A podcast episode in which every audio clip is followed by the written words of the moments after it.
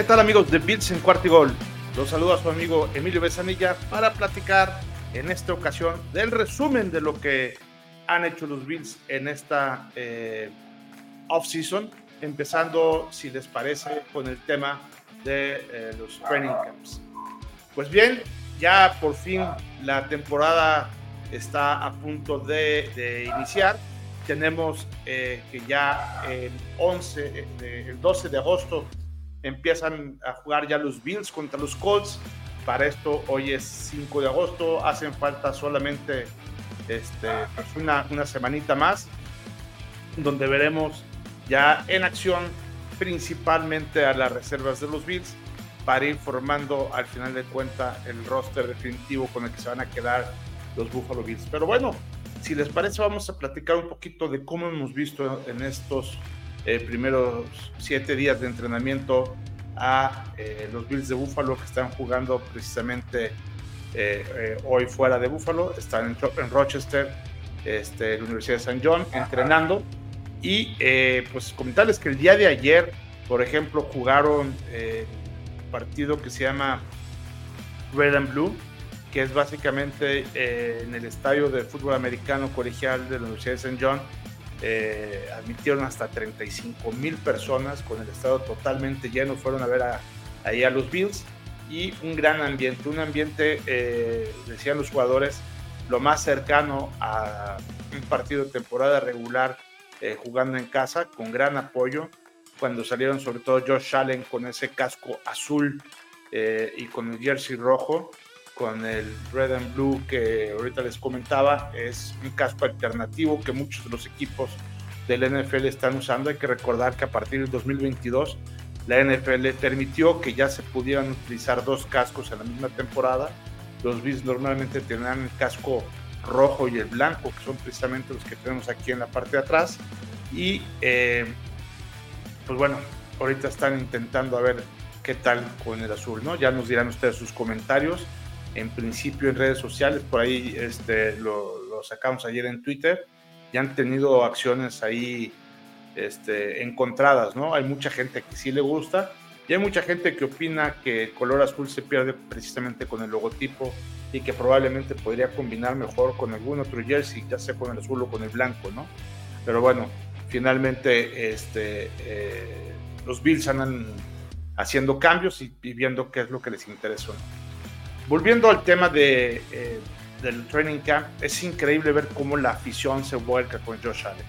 Josh Allen ha estado bastante fino, sobre todo en la zona de anotación, eh, en, los, en los juegos que han estado eh, haciendo en estos entrenamientos 11 contra 11. Hemos visto que le han puesto doble cobertura a Stephon Dix y a pesar de todo, Dix se queda con el balón, ¿no? Han puesto a trabajar ahí a Davis White, han puesto a trabajar también a Aaron Jackson y eh, con todo y todo, eh, Dix, no por algo, es el jugador número 16 en la NFL. Lo acaban de, nombrar como el, decimosexto mejor jugador en toda la liga y eh, es uno de los primeros receptores, ¿no? Sin lugar a duda. Y pues también a Josh Allen, que les puedo decir de nuestro quarterback, que ha mostrado que está en extraordinaria condición. Le han pegado un par de veces a pesar de que trae allí el jersey este, Rojo le preguntaron que qué opinaba que tuviera este, los propios golpes de fútbol americano en sus propios compañeros cuando se supone que no puede ser tocado. Y él dice, señores, a veces a mí me gusta que me peguen para sentirme vivo. Esto es fútbol, ¿no? Entonces, eh, bien nuestro coreback, la verdad es que todo aquello que pasó en el día uno de los este, minicamps obligatorios en el que eh, Dix se retiró y hubo todo ese malentendido, eh, pues bueno, creo que ya se aclaró. Sin dudas, Dix tenía por ahí eh, pues algunos resentimientos desde el partido contra los Bengals que vimos cómo se enojó con varios de los jugadores de su equipo porque pues parece ser que, no pusieron todas las ganas y toda la energía en un partido de playoff donde era definitivo y donde podíamos ganar y además podíamos pasar ya al ansiado Super Bowl eh, la verdad es que comparto la, frustración de parte de Dix eh, y creo que todos en la Bills Mafia así lo hacemos. Eh, en fin, es un jugador sumamente competitivo, no se quedó callado, lo cual me parece perfecto. y creo que ese golpe de energía también ha servido y servirá sobre todo también para el, eh, resto de los compañeros, para no dejarse nada más así, eh, dejarlo pasar sin que pase desapercibido. Le dieron el día precisamente ese primer día VIX y el día 2 que llegó, todo perfecto. Yo la amistad que eh, se vive y esa situación de camaradería que, que se vive dentro del equipo lo pone de manifiesto. ¿no? Entonces, Josh Allen, insisto, bien anda con sus pases bastante acertados y como, como hemos querido ver ahí, ¿no? Creo que por ahí ha tenido nada más un par de, eh, intercepciones, una de ellas de Hamlin, precisamente que terminó un pick six y este que también es otro jugador del, si les parece, vamos a hablar ahorita, que también cuando entró con ese número 3 al, al campo ya equipado, lo, fue sin duda que se llevó la segunda mejor ovación. Eh, impresionante también cómo eh, alentaron a, Hamlin y creo que también por lo que se vio está totalmente listo y recuperado de aquel gran accidente que eh, hubo en el campo de los Bengals. Se acordarán que por ahí se suspendió incluso el partido por tuvo un ataque del corazón ahí en el pleno partido y lo resucitaron de manera prácticamente milagrosa para que pudiera continuar con, esto. ¿no? Entonces Hamlin bien también, las veces que ha sido requerido ha dado el ancho.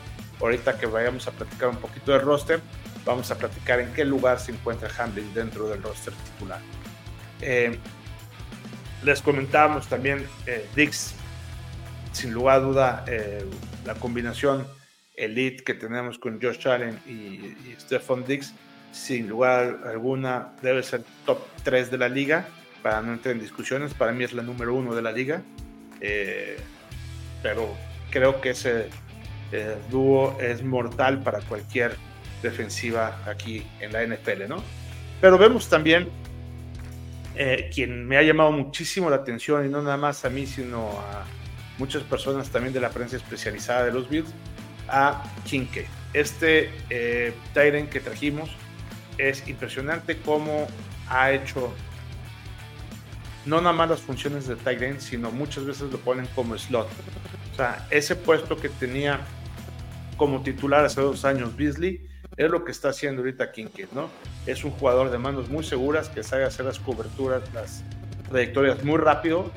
Puede también este, bloquear, a diferencia de lo que no puede hacer este Beasley y creo que tiene más velocidad o la misma velocidad que Beasley, tiene por supuesto mucho más altura y tiene manos igual de seguras, entonces va a ser sin lugar a dudas un tight end mentiroso, va a ser un, eh, un receptor slot y así lo hemos visto que lo han puesto como titular también en eh, varias de las alineaciones que han tenido aquí los Bills.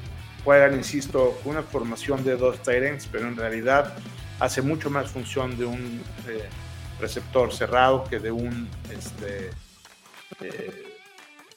un, de ¿no? Entonces, bueno, creo que Kincaid ha sido para mí eh, la mayor de las eh, pues no es sorpresa porque ya desde que venía del draft ya se venía suponiendo que puede hacer estas este, funciones, pero hemos visto que ha respondido exactamente a las expectativas, a las altas expectativas que tenían ahí eh, los Bills, ¿no? Y creo que lo ha comentado también ahí el coach Shane McDermott, en el sentido de que eh, ha cubierto totalmente con las expectativas que tenía el equipo sobre él.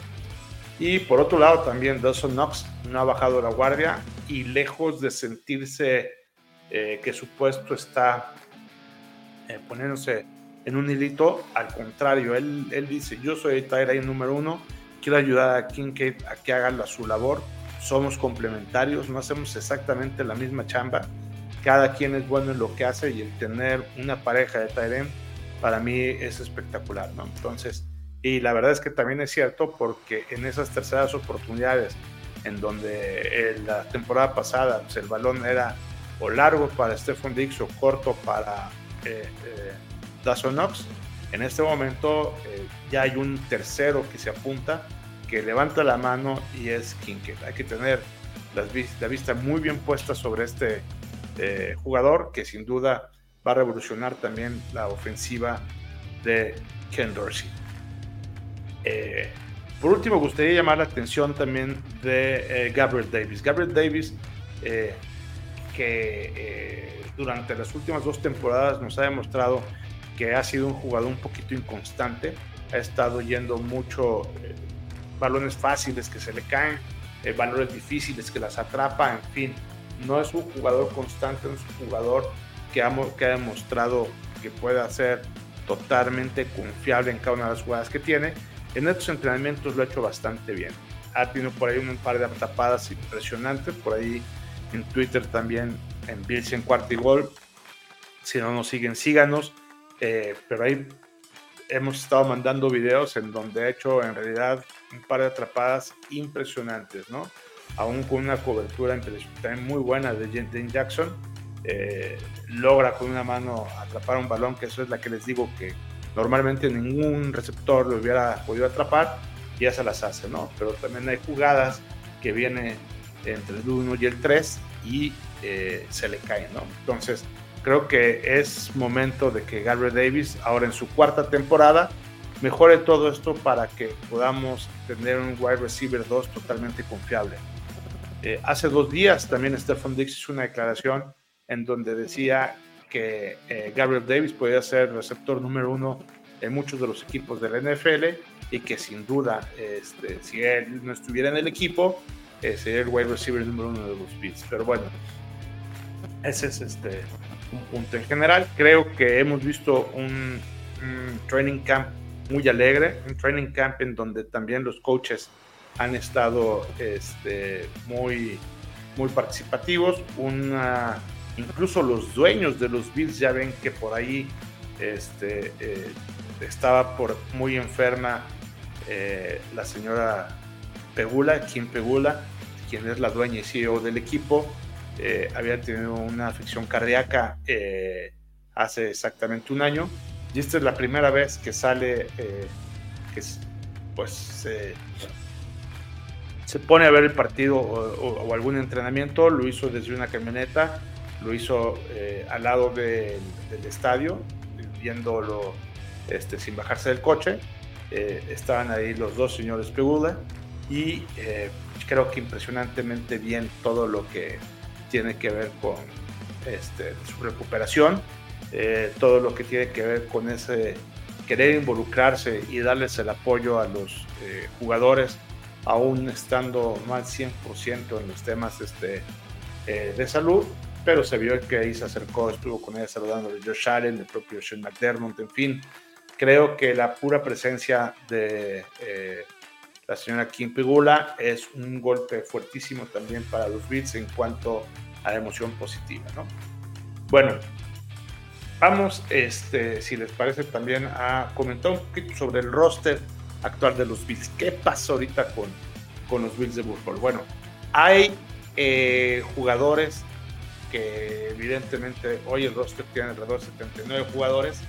Eh, creo que eh, hay unos que tienen cierta lógica que van a salir, otros que van a estar precisamente este, eh, ahí de backup en cualquiera de los de las posiciones por si algún jugador se llegara a lastimar. Pero bueno, vamos a platicar ahorita quiénes son los que vemos como los titulares y dónde están las, las peleas y estas guerras que se pueden generar en, alguna de las posiciones para eh, luchar por la titularidad. Bueno, sin duda en el quarterback es Josh Allen y aquí la pregunta es si van a jugar con dos quarterbacks suplentes o nada más con uno, ¿no? Porque la verdad es que tanto Kyle Allen como Matt Barkley eh, creo que son dos muy buenos backups, que esa va a ser una decisión difícil de parte del coach, si van a mantener a los dos corebacks suplentes o nada más a uno. En cuanto a los running backs, bueno, eh, creo que tenemos a tres running backs este, de, buen nivel. Eh, como saben, nos trajimos a Damian Harris, quien está luchando con la titularidad con James Cook. James Cook es otro que también ha, ha, jugado muy bien en todos los training camps, no nada más como jugador, sino como receptor desde que lo contratamos, yo les decía que él es también un un corredor de los que también sale mucho a recibir pases, un, back receiver, porque no nada más es, es un running back, sino es también un, receptor, ¿no? Entonces, muchas de las jugadas de play action las vamos a ver también seguramente con James Cook. Y Damien Harris, un jugador mucho más de poder que va a, hacer este, las corridas como nos ha demostrado con los Patriotas de una manera mucho más intensa. Y Latavius Murray, que espero que pase el corte también, este, será un tercer corredor que esté eh, ahí también alternando. Pero sin duda vamos a tener una eh, rotación entre Damien Harris y James Cook muy interesante, que la verdad es que no lo teníamos con el motorcito Singletary. Entonces, bien esa parte de nuestros corredores. En cuanto a los receptores, por pues los tres titulares creo que sin duda son Stephen Dix, Gabriel Davis y Kavi Shakir. Aunque los otros tres que voy a comentar son también extraordinarios wide receivers 2, eh, que son Trent Sherfield, este, Dante Harty y Justin Shorter. Ellos creo que van a estar ahí también este, eh, combinando con los tres wide receivers que les acabo de mencionar y eh, lo vienen haciendo muy bien. En cuanto a los Titans, el titular creo que sí será Dawson pero Dalton eh, eh, King, que, ya los decía, va a jugar muchas veces posiciones de slot, muchas veces posiciones de tight. Van a poder jugar con dos tight ends, van a poder bloquear mucho mejor que como lo hacían antes. Eso le va a ayudar a la línea ofensiva, a la parte de la chamba, le va a, dar, le va a ayudar también a Josh Allen a tener un poco más tiempo y le va a ayudar tanto a James Cook como a Damien Harris a que se abran los huecos precisamente ahí en la línea porque eh, estamos adquiriendo un poquito más de experiencia y de tamaño en la parte del golpeo para abrir esos huecos, ¿no? Entonces, este, bien por esos dos Titans, eh, nuestro fullback, el corredor de poder Reggie Gilliam, y, eh, y vamos a toda la línea ofensiva. La línea ofensiva creo que la hemos mejorado un poquitín porque este, los titulares creo que están muy claros. de Dawkins, de este, Dawkins.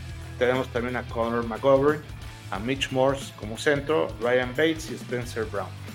Eh, aquí eh, la temporada pasada hubo una serie de rotación que también tuvimos en nuestra serie ofensiva, nuestros linieros ofensivos, para eh, tratar de no tenerlos tan cansados, ¿no? Y precisamente ahí tenemos a, a Queensberry, a David Edwards, a Tommy Doyle, a Greg Mans, a Cyrus Torrance, a este Butker, a Brandon Shell, en fin, creo que, que tenemos muchos este, de estos jugadores, yo creo que todos ellos se van a quedar precisamente para tener muy, muchos jugadores en esa parte de la línea ofensiva que le puedan dar protección a ellos Allen y que le puedan abrir huecos a los corredores. Eh, pasamos, si les parece, a la defensiva. La defensiva creo que también hemos tenido algunas mejoras, porque aunque se nos fue eh, Edmunds, eh, que ahorita lo, lo, vamos a comentar, creo que por ahí eh, podemos tener de manera, digo, no, no totalmente cubierto ese lugar, porque la verdad es que es una ausencia que nos va a pesar la de Edwards, pero de, Edmunds, pero creo que de alguna manera con la rotación de esa posición lo podemos librar. Y ahorita les explicaré. En la parte de, el, de tenemos a Gregory Rousseau y a Peneza, que creo que entre los dos van a estar luchando, pero Gregory Rousseau, eh, por lo demostrado la temporada pasada, va a ser sin duda el Edge número uno. Y este, siguen, vamos a, les voy a decir los titulares para mí son Rousseau, Ed Oliver, Daquan Jones, Von Miller, por supuesto, este, Leonard Floyd, eh, eh, Matt Milano y este, esos en la parte tanto de los linebackers como de la línea, ¿no? Y eh, hay una posición que es los linebackers centrales en donde no veo claramente a un jugador titular. Y aquí la verdad es que los tres, Terrell Dodson, Byron Spector y Terrell Bernard, se van a estar dando un tiro. Yo creo que van a quedar los tres los tres están muy cercanos. En los training camps hemos visto a los tres alternados de manera que no hay un titular claro. Todos los demás me parece que sí son claros. Este, Gregory Rousseau tiene por ahí de, este, de banca, digamos, a Peneza. Ed Oliver tiene a Jordan Phillips. Von Miller por ahí tiene a, a Lasson. Eh, Floyd seguramente tiene a Williams. Pero en la parte de los linebackers este, centrales hay tres, insisto, donde no vemos un claro titular. Eh, y por último, en la parte del el linebacker este, izquierdo, vemos a Milano con seguramente Klein ahí como, como reserva, ¿no? Pero bueno, eh, esos son los que van a, a, irse como titular y en la secundaria pasa algo similar. Hay tres titulares indiscutibles que son entre Davis White, eh, Jordan Poyer y Mika Hyde, que son los tres este, veteranos que ya llevamos muchos años este, ahí con ellos. Pero igual el lado derecho viene un poco, este, no está tan clara quiénes van a ser los titulares. ¿no? ¿Por qué? Porque igual como hay tres que están luchando por la titularidad en el linebacker central, este, también los corners del lado derecho hay tres personas que están luchando por la titularidad, que son Kyrie Lamb, Dane Jackson y Christian Benford. Yo creo que eh, conforme vaya eh, mejorando un poquito la parte de experiencia de Kyrie Lamb, él se va a quedar como titular, pero hoy por hoy hemos visto que Dane Jackson ha hecho muy buena chamba en los training camps, insisto, ha estado cubriendo Stephen Dix de manera también este, muy bien incomodándolo. Eh, creo que, que Dan Jackson se podrá, podrá estar iniciando como titular, aunque creo que durante la temporada, conforme vaya agarrando experiencia y confianza Ilan, él va a pasar a ser este, ahí el titular, ¿no? Pero también Christian Benford ha hecho las cosas bien. En fin, de la misma manera como creo que no hay un claro eh, eh, favorito para ocupar la titularidad en los linebackers centrales, eh, lo mismito creo que pasa aquí con los corners del lado derecho. Este, esto la verdad es malo por un lado porque no tenemos a un titular indiscutible que sea el bastión en esa posición, pero también es bueno por otra parte porque esa posición tendrá jugadores muy parecidos en la rotación sin que se noten grandes huecos eh, en este caso, ¿no? Eh, voy a poner un ejemplo, si Josh Allen se va, su sustituto eh, va a estar muy lejos de lo que se puede hacer, ¿no? En cambio, en este caso, si Tyrell Dodson se va, la verdad es que Spector podrá hacer igual o mejor su trabajo, ¿no? Lo mismo si Kerry Lamb se va, puede estar Dane Jackson haciendo un igual o mejor trabajo. En fin, eh, tendrá sus puntos positivos y sus puntos negativos. Por otro lado, en cuanto a los safeties, platicábamos los titulares, sin lugar a duda, los dos veteranos de los Bills aunque está Taylor Rapp que viene de Los Ángeles, de los Rams, y Damar Hamlin que viene totalmente recuperando también para hacer muy buena chamba. En fin, todos estos que yo les acabo de mencionar seguramente estarán este, en el roster titular eh, de, los Bills. Ya haremos un, episodio para yo eh, predecir posteriormente cuáles son los que yo creo que será el roster definitivo de, los Bills, pero seguro estarán todos esos jugadores que comenté, además de por supuesto Tyler Bass, que es este, eh, nuestro pateador de puntos extras y de gol de campo, y Sam Martin, el pateador de despeje y de patadas de salida de los Bills. ¿no? En cuanto al regreso de, patadas, este, creo que tenemos a tres jugadores que lo hacen muy bien y que lo hicieron la temporada pasada, Kari Shakir, James Cook y tenemos también a Deontay Harty, que también lo hace, bien. Entonces vamos a tener alternados también esos tres. Y por último, el, este, centro que centra los, eh, ahora sí que los centros largos, ¿ves la redundancia? Que es este Ray Ferguson, quien da precisamente esos centros largos para este, terceras para jugadas sobre todo como tienen que ver los despejes, los puntos extras, etcétera, ¿no? En fin, ese es el roster de los Bills y ese es como yo veo las alineaciones titulares que pueden ser, ¿no? Ahora, la gran pregunta, ¿este es un mejor equipo o un peor equipo que el que teníamos el año pasado? yo creo que nuestra única baja sensible que tuvimos el año pasado, nada más es este, Tremaine Edmonds. Todos los demás, yo creo que tenemos que hemos mejorado las posiciones eh, eh, o en el mejor de los casos este, se mantienen igual, ¿no? Ahora, los Bills son, no son favoritos para ganar el Super Bowl. En prácticamente todas las casas de apuestas estamos en tercer lugar para ganar. ¿no? Primero están los Jefes de Kansas City, muy cerquita de los Bengals de Cincinnati y también muy cerquita de los Bills de Buffalo. Entonces, dependiendo de, de dónde lo estés manejando, pues hay otros que pueden a Filadelfia, hay otros que pueden incluso tener a San Francisco, pero normalmente estamos ahí en cualquier casa apuestas en el top 5 para no eh, entrar en controversias, ¿no? Entonces, esto también, la verdad es que creo que es algo positivo para los Bills, porque, eh, como sabemos, Josh Allen no es el más eh, ducho para todo lo que tiene que ver con el manejo de la presión. Y lo vimos la temporada pasada, donde los Bills en todos lados eran el número uno este, favorito y prácticamente en todos los partidos iban como favoritos para ganar. Este, esta es una presión que se sacuden los Bills al estar en el 3, 4, 5, dependiendo de, eh, de qué casa apuesta sea la que estés este, eh, hablando para mantenerlos como favoritos a los Bills.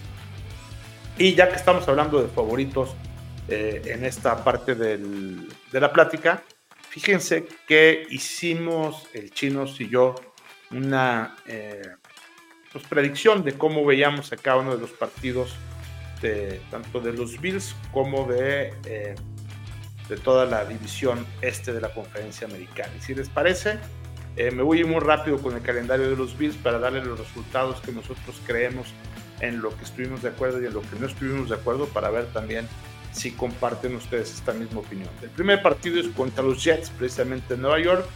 Ambos creemos que ganan los Bills. ¿Por qué? no por soberbia ni porque eh, no consideremos que los Jets traen un equipo, sino simplemente porque el partido contra los Jets es el número uno. Todavía no van a estar totalmente alineados, este, quitando nada más eh, a, Aaron Rodgers con Lazar, que ya llevan muchos años con esa este, comunión entre receptor y coreback. La verdad es que con el coordinador ofensivo, con el propio coach, este, eh, con el resto de los jugadores, no creo que todavía no va a haber esa gran unión como la va a poder haber en, en las jornadas 16 y 17. ¿no? Entonces, este, los dos que les ganamos a los Bills. El siguiente partido es contra los Raiders de Las Vegas en Buffalo, donde también consideramos que van a ganar. El tercero es contra los Commanders en Washington, donde también consideramos que van a ganar. El que sigue es contra los Dolphins y los Bills Creo que ese partido también lo vamos a, ganar por situaciones similares a lo que sucede con los Jets. Este, va a ser un partido difícil, los Dolphins siempre se complican, ese partido divisional, sobre todo con los Dolphins muy mejorados. Creo que aquí el tema importante va a ser que también salga Tua en esos días, porque finalmente vemos que eh, se han equipado muy, muy bien la, la parte de los Dolphins no son los Dolphins del año pasado, ni menos los Dolphins de hace dos años, ¿no? Entonces, este, vamos a ver unos Dolphins que van a costar un poco de trabajo, pero consideramos que en casa les podemos ganar. El siguiente partido va a ser en Londres contra los Jaguars. Aquí el Chinos cree que eh, va a pesar que aunque los Bills sean locales, va a pesar que estemos este, en, en Inglaterra y eh, confía mucho en cómo se han hecho el equipo de los Jaguares. Yo creo que de cualquier forma nos vamos a vengar de lo que pasó la temporada pasada en los Jaguars. Nos ganaron y vamos a ganar. Este es el primer partido en donde diferimos. Él cree que ganan los Jaguars, yo creo que ganan los Bills. El siguiente regresamos para recibir a los Giants. Ambos creemos que ganamos ese partido. El siguiente partido en Nueva Inglaterra contra los Pats.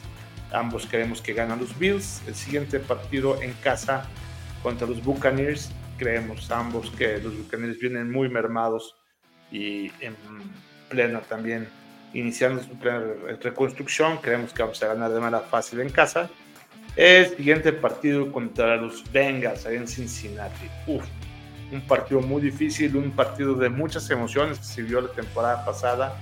Eh, eh, los Bengals, un equipo que se nos ha complicado con ese trío de receptores con eh, gran corredor, evidentemente Burrow una bestia de coreback. Eh, ambos creemos que perderán los Bills. Para mí será la primera derrota de los Bills. Para los chinos la segunda derrota de los Bills. Después, el 13 de noviembre, Monday Night, cumpleaños de Paloma, vamos a estar ahí a ver a los Bills contra los Broncos de Denver en Buffalo. Ambos creemos que eh, los Bills van a ganar. El siguiente partido contra los Jets en eh, en Nueva York. Eh, creo que va a estar un poco más difícil de lo que fue el primer partido con el que sabe la temporada, pero también ambos creemos que le ganamos a los Jets. El siguiente partido contra los Eagles en Filadelfia. Eh, la verdad es que lo vemos como un partido complicado, pero creemos que tenemos con qué ganar a los, a los Eagles los dos va a ser este, un partido muy difícil. Ambos creemos que le vamos a ganar a los Jets, perdón, a, los Eagles. Y regresamos eh, a jugar otra vez en casa, a, perdón, fuera con los jefes de Kansas City. Jugamos ahí en el Arrowhead Stadium. Ambos creemos que vamos a perder contra los Chiefs. Y eh, recibimos en casa a los Cowboys el siguiente partido, en donde creemos que podemos ganar. Va a ser un partido difícil también con los Cowboys. El siguiente partido nos vamos la víspera de Navidad del 23 de diciembre a Los Ángeles para enfrentar eh, como visitantes a los Chargers. Este es el segundo partido en Chinos y yo no estamos de acuerdo. Chinos cree que los Chargers nos van a ganar, cree que va a estar muy alineado este, ahí todo lo que tiene que ver con los corredores, los receptores y el coreback de, eh, de los Chargers. Herbert ahí eh, él cree que puede estar superior a, nuestra escuadra. Yo considero que tenemos con qué ganarle los Chargers. Va a ser un partido difícil, sin duda, pero creo que salimos ganando. El siguiente partido recibimos a los Pats y el último partido visitamos a los Dolphins. Eh, en el partido contra los Pats eh, creemos que vamos a ganar ambos y en el partido contra los Dolphins creemos ambos que vamos a perder este, los Dolphins en casa. Ya no van a tener ese tema del calor, que si se acuerdan la temporada pasada, la banca de los Bills está sin sombra y con un calor espantoso. Eh, eso ya no va a suceder porque estarán, este, pero algo de lo que les comentaba en un principio, ahorita que platicábamos ahorita las predicciones, eh, tanto el equipo de los Jets como el equipo de los Dolphins se están terminando de armar no son un equipo que esté consolidado eh, ni, en la parte de sus este, coordinadores ofensivos o cocheo, ni en la parte de sus jugadores, este, sobre todo que han estado trayendo varios jugadores estrella que sin duda han hecho un gran equipo. Al principio no van a estar integrados, pero este último juego seguramente ya lo estarán. Creo que eh, los Dolphins van a estar dolidos, no nomás por que eh, en nuestra misma predicción ganamos el partido que hubo en, ahí en Buffalo.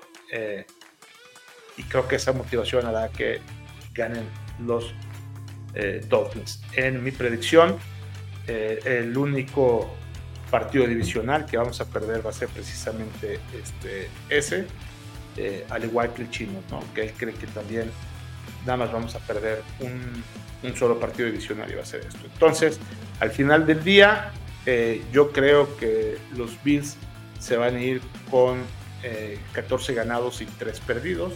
El Chinos cree que va a ser con 12 ganados y este, 5 partidos perdidos, ¿no? Entonces, eh, por ahí van a estar más o menos este, las proyecciones. La verdad es que, como les decía, en lo único que no estamos, este, que no coincidimos al 100 son en dos partidos, el partido contra los Chargers y el partido contra los Jaguars. Ahora, ¿cómo creemos que van a quedar este, en la división? Para no decirles los marcadores y volver esto un poquito tedioso, este, el chino cree que los Jets van a ganar 10 partidos, eh, yo creo que van a ganar 13. Los Dolphins, él cree que van a ganar 11, yo creo que van a ganar 12 y los Pats, él cree que van a ganar 5, yo creo que van a ganar 6. Entonces vemos, este, si se fijan, yo como veo, yo veo una división muy apretada con 14, 13 y 12. el chino vio una división este, muy apretada también con 12, 10 y 11. Es decir, en todos los casos vemos a los Bills como número uno, eh, a los, él ve a los Dolphins como número dos y a los Jets como número tres. Yo veo a los Jets como número dos y a los Dolphins como número tres, pero muy, muy apretado, ¿no? O sea, con un solo partido de diferencia entre el 1 y el 2 y entre el 2 y el 3. Y creo que algo así va a pasar. Ustedes pongan el orden, Jets, Dolphins, Bills, Bills, Dolphins, Jets, este, Dolphins, Jets, Bills, el, nombre que ustedes quieran. La verdad es que creemos que va a ser una división muy apretada en los tres primeros este, equipos. Los Pats sí creo que traen un roster inferior, todavía eh, no los veo nada consolidados y este, incluso con una marca hasta perdedora, ¿no? Pero bueno, independientemente de este, nuestras predicciones, vayan ustedes haciendo las suyas porque creo que también es un tema súper padre, ¿no? Eh, por último, entonces, este, invitarlos a que ya aparezcan un poquito más, este, eh, se pongan presentes en las redes sociales, tanto en YouTube, aquí en el show del Búfalo Mojado, donde lo estamos viendo, en Spotify, en, el podcast de Bills en Cuartigol y en eh, Twitter, arroba 4TA y Gold Bills, en donde estaremos en estos este, tres lugares, estaremos dando noticias de todo lo que está sucediendo con los Bills de Buffalo. Ya empieza la temporada, estaremos un poquito más también presentes nosotros, estaremos dando noticias de todo lo que va sucediendo, estaremos grabando ya podcast de manera semanal en esta pretemporada para ver también cómo nos está yendo en los partidos que vamos teniendo en la pretemporada. Y más que el marcador, insisto, en estos partidos de pretemporada, lo importante es ver cómo se están desarrollando los suplentes para ver eh, eh, a qué jugadores se van a quedar en el roster, qué jugadores no se van a ir al roster.